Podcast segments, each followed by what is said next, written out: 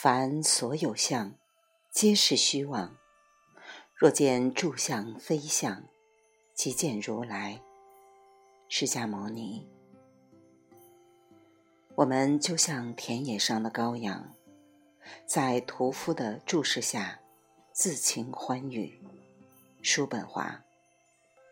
苦海有边，回头无岸。佛教上所说的“苦海无边，回头是岸”，是指你若不潜心修佛，回首看空，只怕死后也不得安宁。除了有地狱在等着煎熬你之外，灵魂轮回，下一世还不知道要怎样做牛做马。好在这种危险，信则有之，不信的话。则暂时倒也还能混得过去。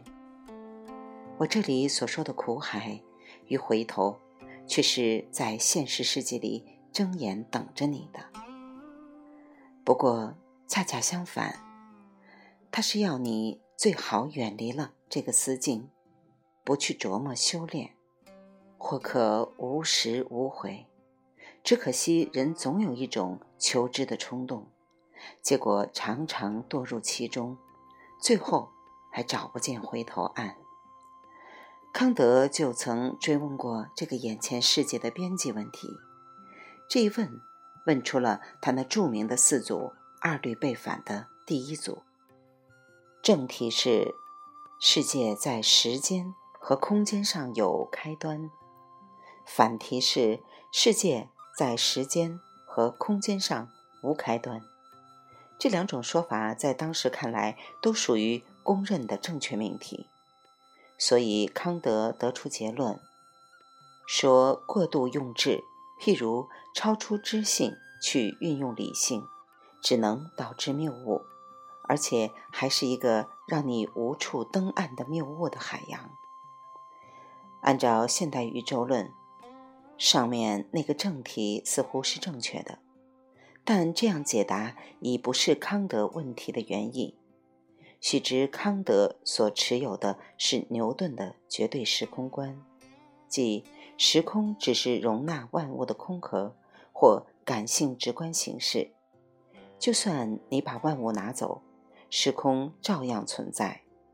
至少对作为认识主体的人来说，它照样存在。所以，康德的问题实际上是要问存在本身有没有个起点，而现代宇宙论却依据爱因斯坦的相对时空观，说时空是宇宙大爆炸的产物，是质量物态的特定属性之一。在康德看来，这只等于偷梁换柱，因为如果你可以这样取巧回答。那么，康德也可以换一种方式另行提问：宇宙大爆炸前的那个能量状态的存在是否有开端？结果，你的心事理性照例不免陷于茫然。看起来，这样设立问题既不会有任何确定的答案，也不会有丝毫实际的意义。那就让我们在理性可以合理运用的范围来重设这个问题。既然宇宙在时空上是有限的，那么不用说，现实中各式各样的宇宙物态，就其时空分布和演化动势而言，也就是相对和有限的，可称之为有限延存区间。仔细考察一下的话，你会发现，在这个有限区间内，越原始的物存形态，它的空间质量分布越大，时间延续分布越长。譬如存在于恒星中的粒子和原子物态。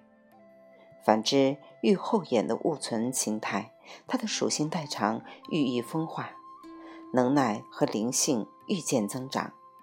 但它们的时空分布，以及它们的存在效价或存在度，却反比例的趋于萎缩。譬如新近进化的高等生命物种，而且就存在度和代长度的互动状态来看，它们之间明确地表现出某种反比线性函数关系，是为地弱代偿演存原理。即是说，随着生物属性或能动性的提高，也即代偿度升高，它的可生存性倾向逐步趋近于零，也就是存在度降低。这就为人类的繁衍在世划定了一个日益逼近的自然极限。这才是真正关乎人类生死存亡的大问题。它同时也就是康德所追究的世界边际问题。只是它已不再表现为一个空洞的时空概念，而是直接呈现为世界乃至我们自身为何。存在以及如何存在的切近探寻，我们可以将其改称为物演效应问题。它其实比佛教上关于苦海无边的假设要现实和紧迫得多，因为它把一条可怕的边际一下子推到了我们眼前，而且可能还是一条让我们苦于无法化解的临界性难题。故此才说苦海有边。进一步讲，从上述这个自然存在的物演趋势上俯瞰，我们有望真正探明人类自以为独具的两大属性或两大特征的渊源和本质，那就是关于精神存在和社会存在的问题。正是在这两个领域里。人类既获得了无穷无尽的自豪与欢乐，也惹上了无穷无尽的困惑和麻烦。实际上，所谓精神，原来不过是物质感应属性代偿增益的产物。它的发生脉络和构成层次如下：宇宙早期物态的物理感应，到原始低等生物的直观感性。到终极脊椎动物的本能知性，高等灵长动物的思维理性，这个进程使得越后演的物种，其主观属性越多，感知对象的扭曲度或失真度相应也就越大，因此导致它的生存反应情状愈来越紧张不安、摇摆不定。所谓社会。原本不过是物质结构属性的代偿叠加产物，它的发生脉络和层级构成如下：粒子结构到原子结构，再到分子结构，到细胞结构，到机体结构，再到社会结构。由此不难看出，社会存在一定是于单细胞生物问世之后就一见端倪。并随多细胞有机体动物的进化演动而渐次达成结构递繁的现状。这个进程使得越后演的结构，其能量消耗越多，系统内部的联动关系和变数影响相应也就越复杂，因而导致它的结构稳定情势越来越动荡有加，崩溃在即。基于上述。这世道只能是越演越苦，因为你的生存形式总不免会越来越糟，或者说你的生存底气总是要被越抽越空。所以，按叔本华的说法，你的生存意志就会相应变得越来越强，借以维持你那日益薄弱的生存基础，或者说。用来补充你那泄漏不止的烟存气数，这意志强化的具体表现就是焦虑加深，就是行动加速。所以，你看，街道上行人的步伐越来越加快，工厂中工人的手脚越来越利索，学校里学生的眼睛越来越近视，衙门内官员的神经越来越紧张。再往深里看，知识的更新速率越来越短促，这表明真理的含真量越来越少，信息的翻倍数量越来越膨胀，这表明各信息的关照范围越来越狭窄，物质的消费欲望越来越炙热，这表明生命内的支撑力度越来越空乏，社会的进步速度越来越加快，这表明由我们自身搭建起来并赖以为生的最后一层自然结构越来越动荡。至此还不算完。科学发明的威力越来越强悍，这预示着我们消灭自己的日期越来越临近；生物技术的革新越来越离奇，这预示着我们把自身变成异类的前景越来越明朗；生产资源的消耗越来越巨大，这预示着我们将整个地球吃空掏净的那一天就要到来。生态环境的污染越来越失控，这预示着我们逃离自家绿洲而奔赴天外荒漠的日子为期不远了。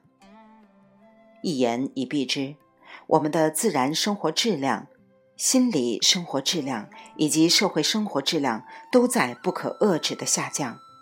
我们正在堕入水深火热的天眼苦海之中，这苦海的尽头就是人类的末日。你说苦海有边的滋味是否比苦海无边还要更糟糕？尤其不妙的是，我们即便明白了这是一个不利局面，大概也无法使之发生改变，因为似乎总有某种内外压力会推动着我们停不下脚步。譬如中国古代社会停滞不前，这本来未必是一件坏事。但一八四零年的鸦片战争，让你立刻品尝到保守求稳的辛酸，逼得你不得不瞬间改变态度。其情形如鞭策马，如火烧身。此后看你还焉敢悠然自在，只管一味的逍遥人生？再比如，科技进步带来了工业污染、人口危机和生态灾难。但解决这些问题的唯一手段，又只能依赖科学技术的进一步发展。你抱着改善科技用途的指望，殊不知这种指望注定要落空。然而，就算你认定了它是幻想，并决心抛弃科学的诱惑，倘若别人全不理会，照样拿科学造福自家，到头来。你既得失去本来应有的利禄，还要遭受邻居污染的伤害，这种两头吃亏的买卖，想来谁也不肯做。于是大家只好一并造孽，哪怕最终同归于尽，也无可奈何。如此前赴无路，停脚不成，那么回头是岸可是良策？我看大抵仍旧不行。姑不论人间既往没有先例，就是搬出自然演化的天书尽览无余，也找不见任何一个可学的榜样。我们只知道猴子变人，试问有谁见过人变猴子？世上偶或也会闹出一两例轻微的返祖现象，比方多毛孩或先天愚形之类。但他们的命运和气概似乎都要更差一些，绝难看到溺水者侥幸登岸的释然和亢奋。也就是说，茫茫宇宙历来只有一个单向度的物演路径，理性玩弄的辩证技巧在这里断无施展的余地。因此，倒退之举要么根本不可能，要么就比不可能还糟。有癌症为例，癌细胞其实就是回头寻案的尝试者。它原本早已成为高度分化的上皮细胞。高分化上皮细胞的功能单一，增殖力下降，在人体组织里扮演着无足轻重的乏味角色，远不如低分化的胚胎细胞或干细胞那样可以自由伸展、大量繁殖。并且进而演化成多种类功能细胞，真可谓朝气蓬勃、前途似锦。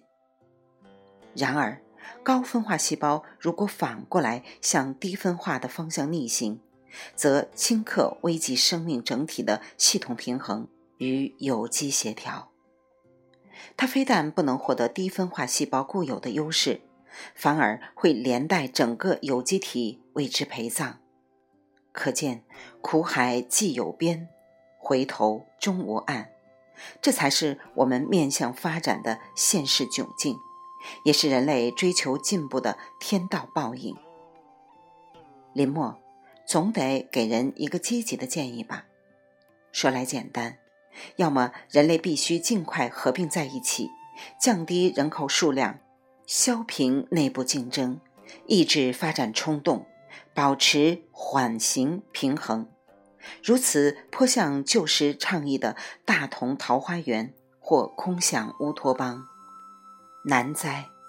要么各国各人好自为之，大家共勉奋勇碰壁，天命也。